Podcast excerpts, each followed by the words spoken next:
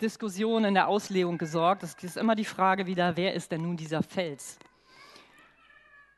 Was ich herausgefunden habe, ich bin in das Neue Testament gegangen und äh, in den griechischen Urtext, da steht Petrus, Petros heißt übersetzt Stein und kleiner Fels, mehr ein isolierter Fels. Und Jesus spricht davon, auf diesem Felsen, das ist ein, ja, dasselbe Wort in einer anderen Form, das ist die weibliche Form und heißt Petra. Wir hatten im ersten Gottesdienst schon eine Petra hier. Petra ist das große Cliff, das Felsmassiv, der, der große Felsen. Und wir, wenn wir an den Ort schauen, hier ist ein Foto von dem Ort, an dem Jesus mit seinen Jüngern ist, sehen wir im Hintergrund dieses riesen Felsmassiv. Und ich bin mir ziemlich sicher, dass Jesus diesen Ort bewusst ausgewählt hat und womöglich auch auf diesen Felsen gezeigt hat. Auf diesem Felsen werde ich meine Gemeinde bauen. Und dieser Fels, äh, den finden wir auch im ersten Korintherbrief. Da schreibt Paulus, und spricht von dem Volk Israel, das damals aus Ägypten ausgezogen ist, in der Wüste war und nichts zu trinken hatte, sagt er, sie tranken aus einem geistlichen Felsen, der sie begleitete. Und dieser Fels, Petra, war der Christus. Das war der, das war der Fels, auf den Mose schlagen sollte, als die Israeliten nicht genügend zu trinken hatten. Und der, Gott hat ihm gesagt, er soll auf den Felsen schlagen und es wird Wasser herausströmen und dem Volk zu trinken geben. Und dieser Fels ist Christus. Also ist Jesus der Fels und auch das Fundament der Gemeinde. Nicht Petrus. Petrus hat hier keinen exklusiven Anspruch und ist auch nicht der Stellvertreter Christi der Kirche, sondern es geht hier um die Offenbarung vielmehr, die Petrus hatte. Er hat Jesus erkannt. Er hat ihn erkannt als den von Gott Gesandten, den Sohn Gottes, der gekommen ist, um uns zu verlösen und mit Gott zu versöhnen. Das ist das Bekenntnis, auf dem seine Gemeinde aufgebaut ist. Das ist die Grundlage der Apostel. Und die Grundlage der Apostel, also unser Bekenntnis, ist auf dem Fundament Jesus Christus, auf dem Fels aufgebaut. Und jeder, jeder kann zu diesem Fels kommen und sich aufbauen lassen. Jeder, der diese Erkenntnis hat von Jesus Christus, ist Teil des Baus Gottes. Gott baut seine Gemeinde durch uns. Wir sind lebendige Steine, die er hinzufügt und wir werden alle zusammen aufgebaut zu einem geistlichen Bau, ein, ein geistliches Haus. Das Haus, was wir jetzt haben, ist jetzt physikalisch, aber letztendlich geht es um uns, um unsere Herzen. Wir werden zusammengefügt. Wir sind eine Gemeinschaft. Die Gemeinde Gottes, das seine Kirche. Und er nennt seine Kirche Ecclesia, so steht das äh, in der Bibel. Und Ursprünglich war das mal ein Begriff für eine Volksversammlung im politischen Sinne, wird aber benutzt für, für die Gemeinde, weil es tatsächlich das bedeutet, was es ist. Es heißt herausgerufen. Ek kaleo, wortwörtlich aus dem Griechischen herausgerufen. Wir sind die Herausgerufenen. Wir als Kinder Gottes sind herausgerufen aus der Finsternis und hineingesetzt in sein wunderbares Licht. Und jeder, wie gesagt, habe ich schon gesagt, kann, kann das für sich in Anspruch nehmen. Jesus Christus ist für jeden gestorben. Und wir lassen uns einfügen als lebendige Steine, jeder mit seinen Gaben und lassen uns gebrauchen zur Ehre Gottes. Denn wir sind ein auserwähltes Geschlecht, heißt es im ersten Petrusbrief, ein königliches Priestertum und ein heiliges Volk.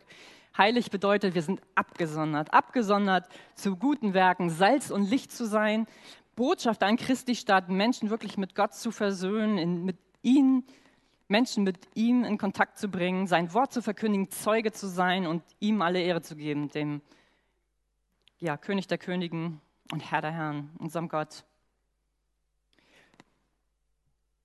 Jesus Christus baut seine Gemeinde durch uns. Wir sind seine Gemeinde und wir haben einen Auftrag in dieser Welt. Amen. Das war der Vorspann. Das Wichtigste kommt jetzt.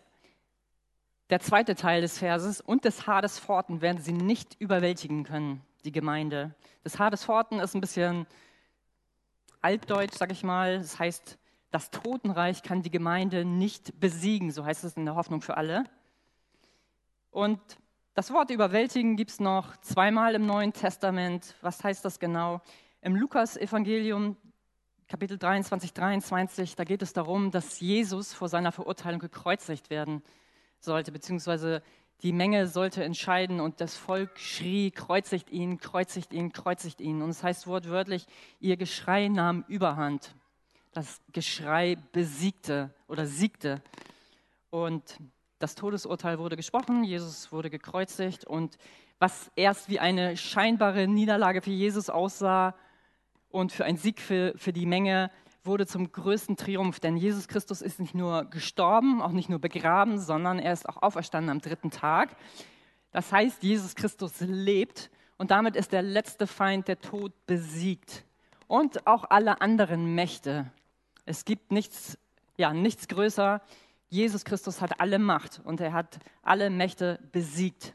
Und der Gegensatz zum Tod ist das Leben. Und Jesus schenkt uns Leben und Leben im Überfluss. Der Dieb kommt zu stehlen und zu verderben, aber ich bin gekommen, damit sie Leben haben und Leben im Überfluss.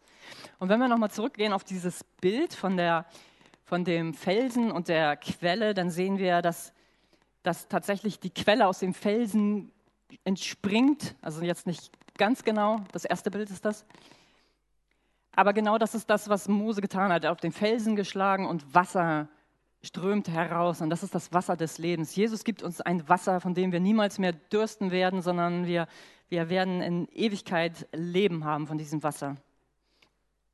Die Pforten der Hölle werden die Gemeinde, die auf dem Bekenntnis und dem Fundament Jesus Christus gebaut ist, nicht über, überwinden. Das Reich der Finsternis hat keine Macht mehr. Egal wie stark die Bedrängnisse sind, sie werden die Kirche nicht überwältigen. Amen.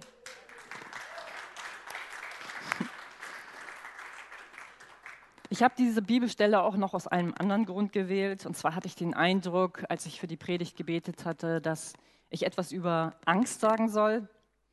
Und ich glaube, auch hier ist das kein Zufall, dass Jesus genau an diesem Ort ist. Denn der Ort oder die Gegend heißt auch Banyas, die ist abgeleitet von Panyas. Und Panyas bedeutet, bedeutet Pan. Zur Zeit Jesu herrschte hier der Pan-Kult. Und in der griechischen Mythologie war Pan ein Gott, der war halb Mensch und halb Ziege. Und er regierte in der Unterwelt. Er war der Gott der Hirten und der Unterwelt und wurde hier an diesem Ort angebetet. Man sieht noch so ein bisschen die Überreste von dem Tempel dort. Und dieser Pan-Gott hat äh, die Menschen in Angst und Schrecken versetzt. Wenn sie ihn gesehen haben, sind sie weggerannt. Daher kommt das Wort Panik oder auch panische Angst. Angeblich kommt die Panflöte auch von dem Pangott, aber die Geschichte kann ich euch jetzt nicht so gut erzählen. Passt auch nicht zum Thema. Könnt ihr vielleicht nochmal nachlesen. Wir alle kennen Angst. Es ist nichts Unbekanntes. Angst gehört auch zu den Grundgefühlen. Es ist eine Reaktion des Körpers oder der Seele auf Gefahr. Wenn eine Bedrohung ist, reagiert, re, reagiert der Körper, die Seele mit Schutzfunktionen. Das ist eine Überle Überlebens, ja, Überlebensfunktion. Die Angst kann real sein oder unreal. Und das Spektrum ist ziemlich breit und ich werde das auch alles hier nicht abdecken können. Zu, zu den Ängsten habe ich jetzt schon mal Unsicherheiten gezählt, zähle ich auch als Angst. Zweifel zähle ich als Angst. Angst vor der Zukunft, Angst zu versagen, Angst vor Ablehnung, Menschenfurcht. Es gibt auch übermäßige Ängste, das ist eine unreale Bedrohung. Sie sind schon ein bisschen tiefgreifender, so Phobien, Zwänge, solche Sachen. Dann gibt es noch die Gottesfurcht, die ist positiv. Halleluja. Ja, wir, es ist eine Ehrfurcht vor Gott und das ist etwas Gutes. Ja, wenn wir Angst haben, reagiert der Körper mit Schwitzen, Zittern und rüstet sich, noch mehrere Symptome, rüstet sich zu für den Kampf oder für die Flucht. Und in den meisten Fällen fliehen wir, laufen wir davon. Oder die Angst kann auch lähmen. Ein Beispiel, ich sage das jetzt auch, das habe ich schon im ersten Gottesdienst erzählt, weil wir vom Thema Hawaii gesprochen haben. Ich war auf Hawaii ja surfen und viel im Meer und habe nur auf den Tag gewartet, bis ich endlich mal einen Hai treffe. Oh, und, oder er mich. Und ich war mir ziemlich sicher, wenn ich einen Hai treffe, dann werde ich ihm eins auf die Nase hauen. so war der Plan. Und dann kam dieser Tag, dass tatsächlich ein Hai hinter mir war. Ich war gerade beim Schwimmen und ziemlich entspannt. Und dann habe ich festgestellt, hinter mir ist ein großer Hai. Und da war nichts mehr mit Kampf und auf die Nase hauen, sondern ich war, es war auch nichts mehr mit an Land schwimmen. Ich war einfach gelähmt vor Angst. Es hat mich gelähmt. Ich habe es dann tatsächlich doch noch geschafft, aber es war grausig. Aber es geht einfach darum, Angst lähmt uns. Angst lähmt uns oder lässt uns weglaufen. Das ist wichtig, weil wir laufen von Dingen weg, die gut für uns sind. Gott hat uns vielleicht manche Sachen aufs Herz gelegt, die gut für uns sind, aber die wir nicht tun, weil wir Angst haben. Und da kann Angst uns wirklich behindern und uns gefangen halten und ähm, uns abhalten, in das zu kommen, was Jesus für uns hat. Und auch in der Bibel gibt es viele, viele Stellen, die von der Angst sprechen. Ein Beispiel ist, Gott sprach zu Josua, eine bekannte Stelle, Josua 1,9, habe ich dir nicht geboten, sei mutig und stark, erschrick nicht und fürchte dich nicht, denn mit dir ist der Herr, dein Gott, wo immer du gehst. Gott wusste, dass Josua Angst haben wird. Gott ist das nicht unbekannt, dass wir, dass wir Angst haben. Und er warnte ihn davor, dass, er nicht, dass die Angst ihn nicht abhalten könnte, in das verheißene Land zu kommen. Deswegen sagt er ihm, fürchte dich nicht, ich bin mit dir. Und Gott spricht so häufig in der Bibel, fürchte dich nicht, fürchte dich nicht, fürchte dich nicht, ich bin mit dir, ich bin mit dir. Egal wie groß deine Angst ist, Gott ist mit dir, Gott ist mit dir, Gott ist mit dir. Der, der in uns ist, ist größer als der in der Welt ist. Amen. Egal, um welche Angst es geht, lass dich nicht abhalten. Und ich bin mir ziemlich sicher, dass genau Jesus an diesen Ort gegangen ist, um uns zu zeigen, auch das habe ich überwunden. Und ich weiß nicht, ob es irgendwo, ob du irgendwo mit Angst kämpfst. Was hält dich ab? Bring es, bring es vor Gott. Wir werden nachher dafür beten. Und Gott, Gott hat uns auch die Kraft gegeben. Gott hat uns die Vollmacht gegeben, auch auf Schlangen und Skorpione zu treten und über die Gewalt des Feindes und nichts soll uns schaden. Das ist eine Zusage. Wenn wir mit ihm, wenn wir sein Nachfolger sind, dann regieren wir mit ihm. Wir sind schon versetzt in die himmlischen Orte und sitzen dort mit Jesus und regieren. Lass dich von deiner Angst nicht stoppen. Wie kann ich praktisch die Angst überwinden? Jetzt noch ein paar praktische Tipps. Das Erste, was mir einfällt, ist auf jeden Fall, kenne deine Identität in Jesus. Und davor kommt eigentlich noch, kenne Jesus. Weiß, wisse, wer, wer er ist. Wir haben ganz am Anfang des Jahres haben wir schon eine Predigtserie zu dem Thema gehabt, die hieß Sitze, wandle, stehe. Nachfolge beginnt im Sitzen. Erstmal wissen wir, wer wir sind. Wir sind Kinder Gottes, gerecht, geliebt, geheiligt, gestorben, begraben, auferstanden zu einem neuen Leben in seiner Kraft, in der Kraft seiner Auferstehung. Wir sind erlöst von der Macht der Sünde und wie ich schon gesagt habe, wir sitzen schon mit ihm in himmlischen Örtern. Wir sind Könige und Priester, wir haben Vollmacht und Autorität. Christus lebt in dir. Größer ist der, der in dir ist, als der, der in der Welt ist. Mach dir klar, wer du bist, damit fängt der Sieg an. Denn Gott hat uns nicht gegeben den Geist der Furcht, sondern der Kraft und der Liebe und der Besonnenheit. Gott ist Liebe und in der Liebe ist keine Furcht. Fange an, Schritte zu gehen und die Angst zu überwinden in dem Glauben. Glauben ist immer gegen die Angst. In dem Glauben an den, der alles besiegt hat und mit dir ist. Wer in den Kampf geht, der weiß, dass er gewinnt. Hört sich klug an. Aber so handelte David, als er Goliath besiegte. Er zog gegen Goliath aus oder kämpfte gegen an, weil er wusste, wer sein Gott ist. Er wusste, dass der Herr mit ihm ist und für ihn streitet. So besiegte er den, den Goliath, so dass selbst die Philister, gegen die er, ja, gegen die sozusagen das Volk Israel kämpfte, sie liefen am Ende vor Angst weg. Nachfolge ist ein Prozess und es ist völlig in Ordnung, mit kleinen Schritten anzufangen. Wir gehen Schritt für Schritt, wir lernen, wir wachsen. Manchmal müssen wir wieder aufstehen, wir feiern die kleinen Siege und David hat auch erst den Löwen, dann den Bären bekämpft und dann den Goliath. Also Schritt für Schritt gehen wir voran in der Kraft Gottes und im Glauben, dass er der Sieger ist. Zweiter Punkt, stehe auf dem Felsen und bleibe standhaft. Auch das haben wir schon einmal in unserer Nachfolgepredigt-Serie ähm, haben wir darüber gesprochen. Es ging darum, die ganze Waffenrüstung Gottes anzuziehen. Wir stehen gegen alle listigen Angriffe des Feindes. Angriffe kommen, aber wir können denen widerstehen. Und dafür haben wir das Schwert des Glaubens. Und das Schwert des Glaubens ist das Wort Gottes. Und der Fels, auf dem wir stehen, Jesus Christus, ist das Wort Gottes. Er ist das Wort. Wir müssen es nur kennen, wir müssen es nur proklamieren, Wir müssen einfach das Wort Gottes benutzen. Und auch dafür habe ich ein Beispiel, was ich euch ganz mutig jetzt äh, mit euch teilen werde. Also mutig bin ich nämlich auch nicht. Ich war gerade ein paar Tage in der Schweiz im Urlaub und ich liebe Schwimmen, ich liebe das Meer, ich liebe Wasser und da war ein wunderschöner Badesee.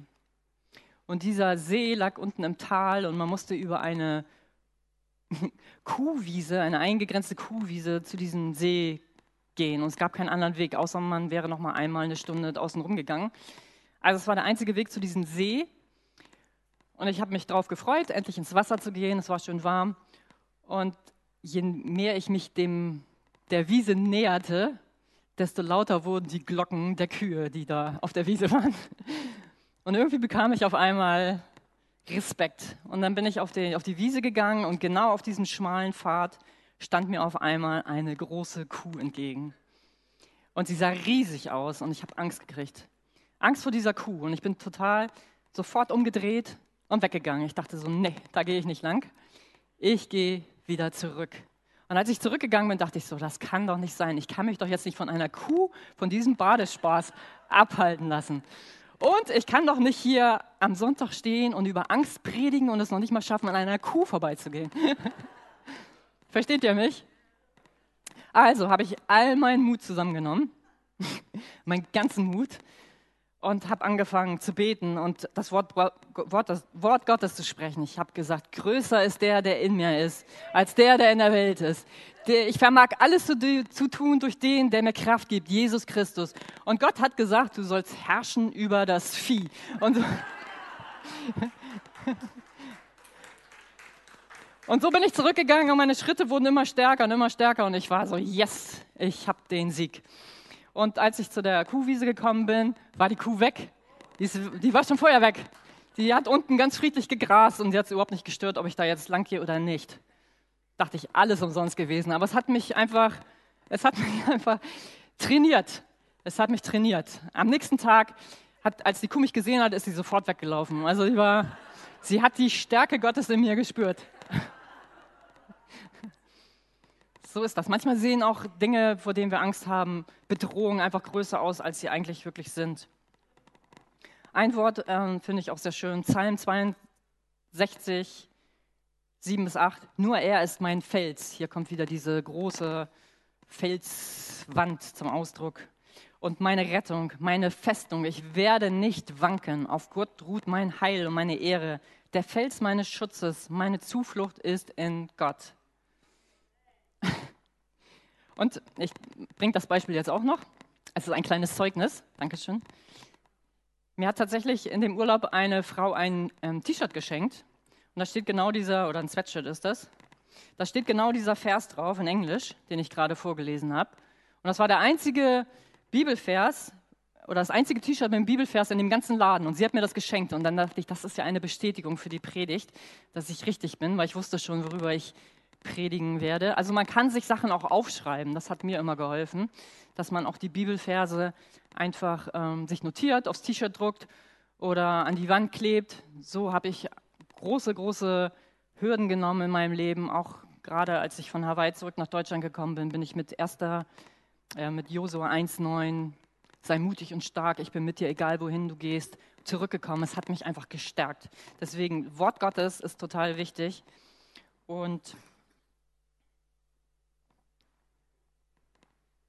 Ja. Dritter Punkt, bleib in ihm und tue, was er sagt. Autsch. Wir sind in der Welt, aber nicht aus der Welt. Gott hat uns durch Jesus in sein wunderbares Reich gesetzt. Denn einst wart ihr Finsternis, jetzt aber seid ihr Licht im Herrn. Wandelt als Kinder des Lichts. Denn die Frucht des Lichts besteht in lauter Güte und Gerechtigkeit und Wahrheit, indem ihr prüft, was dem Herrn wohlgefällig ist. Wir wollen, sollen wandeln. Wir sollen wandeln in dem neuen Leben, das ist etwas Aktives. Jesus hat für uns alles vollbracht. Das Erlösungswerk ist vollbracht. Aber wir müssen trotzdem aktiv, aktiv danach leben. Und wir können, es gibt so eine, eine Linie, ich habe ein Foto gemacht von, von der Stelle, wo dieses Bergmassiv ist, als ich dort war.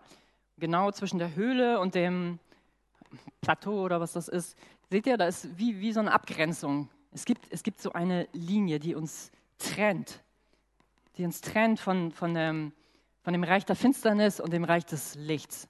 Und wir bleiben, wir bleiben in Gottes Willen, wir bleiben in seinem Herrschaftsbereich, wir bleiben ja, in, sein, in seinem Wort und in dem, was er uns gesagt hat zu tun. Wir können diese Linie, die Linie ist, nicht, ist jetzt nicht abgegrenzt durch eine, eine Wand oder so, das ist eine geistliche Linie.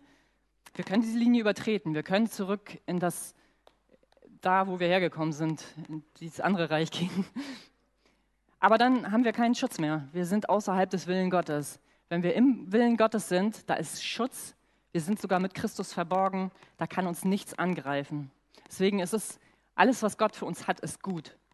Was Gott sagt, ist gut. Was er uns sagt, ist gut. Weil Gott ist gut und Gott ist Liebe und Gott liebt uns. Er hat seinen Sohn gesandt. Jesus hat sein Leben für uns gegeben, weil er uns liebt, weil er möchte nichts mehr als mit uns in Gemeinschaft sein. Und wenn wir jemandem vertrauen können, dann ist es Gott. Manchmal ist auch Angst wirklich auch ein Zeichen dafür, dass man vielleicht nicht ganz vertraut. Aber Gott, Gott hat nur Gutes für uns ja, wir ordnen uns ihm und seinem Willen unter seine Herrschaft. Und der Feind hat keine, keine Macht, kein Anrecht an uns, solange wir ihm keins geben. In Matthäus 7, 24, 25 heißt es, jeder nun, der diese meine Worte hört und sie tut, den werde ich mit einem klugen Mann vergleichen, der sein Haus auf den Felsen, wieder Petra, baute und der Platzregen fiel herab und die Ströme kamen und die Winde wehten und stürmten gegen jenes Haus und es fiel nicht, denn es war auf den Felsen gegründet. Der Fels Jesus Christus. Wenn wir in ihm bleiben und seinem Willen, dann sind wir unerschütterlich. Erschütterungen werden kommen und wir haben sie auch schon zur Genüge jetzt erlebt. Corona-Krise, Wirtschaftskrise, Kriege, Bedrängnisse, Nöte.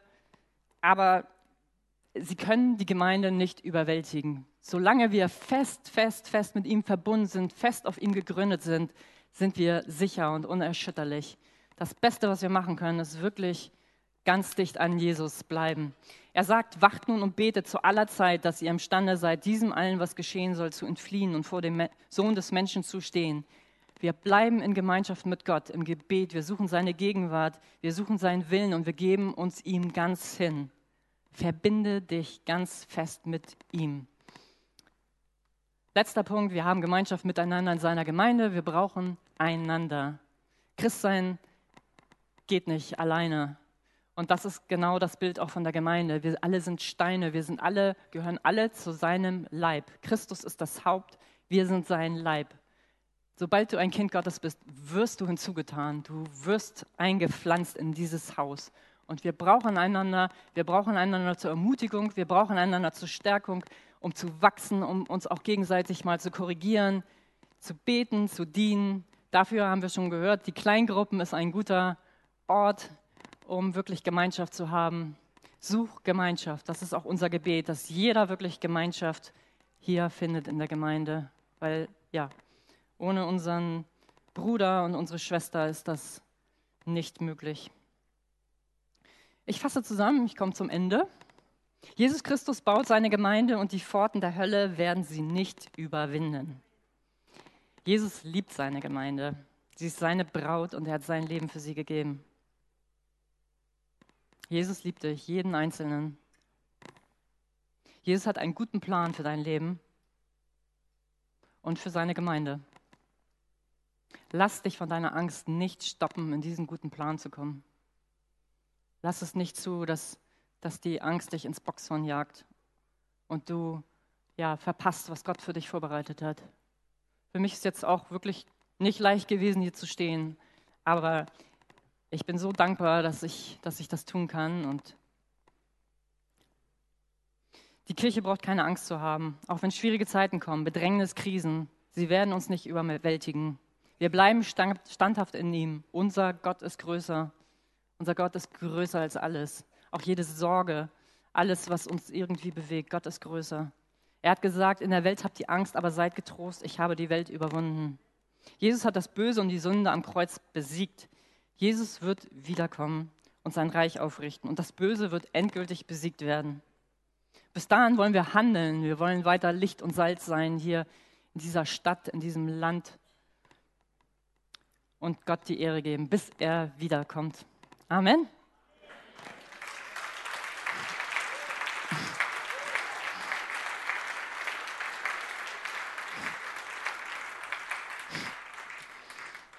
Dankeschön. Alle Ehre gebührt Gott.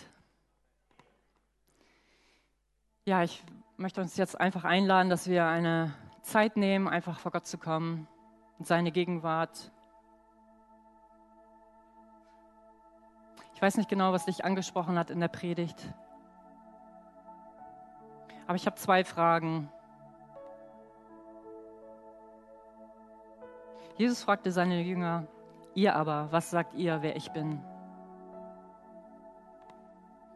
Wenn Jesus jetzt vor dir steht und dich fragt, wer bin ich für dich? Wie antwortest du ihm? Wer ist Jesus für dich? Ist er für dich der Christus, der Retter, der Erlöser, der sein Leben für dich gegeben hat aus lauter Liebe, dich erlöst hat von aller Schuld, frei gemacht hat, dir ein neues Leben geschenkt hat?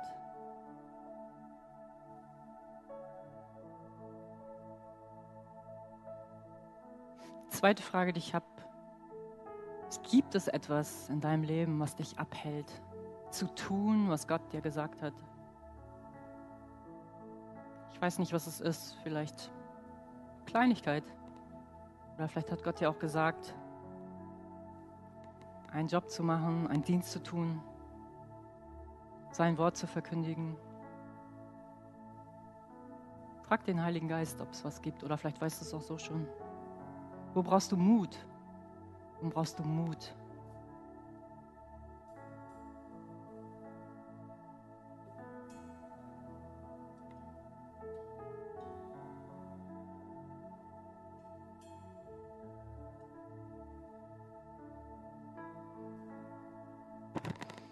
Ich möchte für uns beten.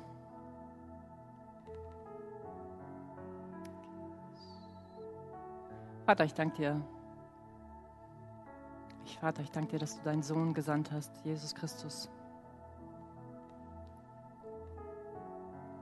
der für uns starb zur Erlösung unserer Schuld, dass wir ein neues Leben haben können. Halleluja. Danke, dass du dich wirklich nach uns sehnst. Vater, ich danke dir für jeden Einzelnen hier, Gott. Jeder, der jetzt hier ist oder am Livestream zuschaut, Herr. Du kennst, du kennst unsere Herausforderungen, du kennst unsere Nöte. Du bist ein Gott, der uns sieht. Du siehst uns einen jeden. Ja, ich möchte jeden so vor dich bringen, Gott bete, dass du jedem begegnest, Gott, und Kraft schenkst, Mut schenkst. Eine neue Offenbarung, wer du bist, Herr. Wer du bist, wie groß deine Liebe ist und was du getan hast für uns. Ich bete, Herr, dass du Freiheit schenkst, Gott, da wo, wo Knechtschaft ist, Herr. Du bist gekommen, um frei zu machen. Ich möchte wirklich Freiheit aussprechen. Neue Freiheit in dir, Herr. Freiheit, wirklich in das zu kommen, was du für jeden Einzelnen hast. Du hast für jeden einen guten Plan. Ich bete, dass jeder in diesen Plan kommt, Herr. Jeder in diese Bestimmung kommt. Das bete ich auch für unsere Gemeinde. Ich möchte die Gemeinde segnen, Vater. Du weißt auch, wer alles dazugehört, Herr. Ich möchte die Gemeinde, Gemeinde segnen mit neuer Kraft, mit Stärke, dass wir uns fester, fester an dir halten und verbinden mit dir, Jesus. Dass wir stark werden, unerschütterlich in dir, Jesus. Halleluja.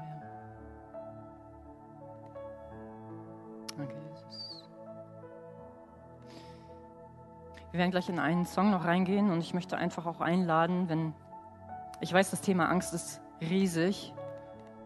Wenn dich irgendwas angesprochen hat oder du vielleicht auch tiefgreifendere Probleme hast mit diesem Thema, dann werden hinten Beter stehen. Du kannst auch während des Songs jetzt schon zum Gebet kommen. Am Ende auch. An dieser Stelle möchte ich auch noch mal sagen, wir haben auch hier in der Gemeinde ein Heilungsgebet. Es findet immer am ersten und dritten Donnerstag im Monat statt, von 18 bis 20 Uhr. Da kann man ohne Anmeldung kommen. Aber ja, bleibt nicht allein. Wir wollen wirklich miteinander stehen und wirklich beten, dass, dass jeder dorthin kommt, wo Gott ihn für geschaffen hat. Amen. Amen.